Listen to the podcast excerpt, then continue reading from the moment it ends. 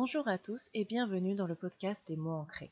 Je suis Jennifer Daina, autrice en imaginaire pour les adultes et les enfants. Vous pouvez me retrouver sur Instagram et mon site web. J'ai créé en avril 2021 le magazine Les mots ancrés afin de discuter des divers sujets qui entourent l'écriture. Comme tout le monde n'a pas le temps de lire les articles, j'ai pensé à ce format podcast qui vous permettrait de les emporter un peu partout et de découvrir les contenus quoi que vous fassiez. Ce magazine est né de la réflexion que je me faisais à ce moment-là qu'il y avait peu de médias pour mettre en avant les auteurs français de petites maisons d'édition et les auto-édités. Loin de se vouloir un catalogue pour ceci, le magazine se veut toutefois vous proposer des contenus intéressants autour de l'écriture.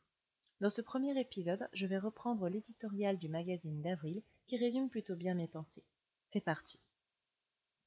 À livre ouvert, de mots et d'encre, les mots ancrés. Trouver le nom de ce magazine fut plus simple que je ne l'aurais pensé, et le brainstorming, réalisé dans un flot d'inspiration subie, fut court mais efficace. Lorsqu'on parle de livres, on en vient immanquablement à taquiner les mots, si bien que la présence de ce terme me paraissait logique dans ce nom. Quant à l'encre, A-N-C-R-E, elle rappelle la sonorité du mot encre, E-N-C-R-E, autant que le fait de s'enraciner dans le réel, dans l'imaginaire, ou encore de jeter l'encre dans son propre univers. L'écrivain en vous, tout comme le lecteur, pourrait facilement s'identifier à cette formule. Dans les mots ancrés, vous l'aurez compris, nous discuterons livres, astuces, conseils, auteurs, éditions, mais aussi outils à travers des articles et des interviews.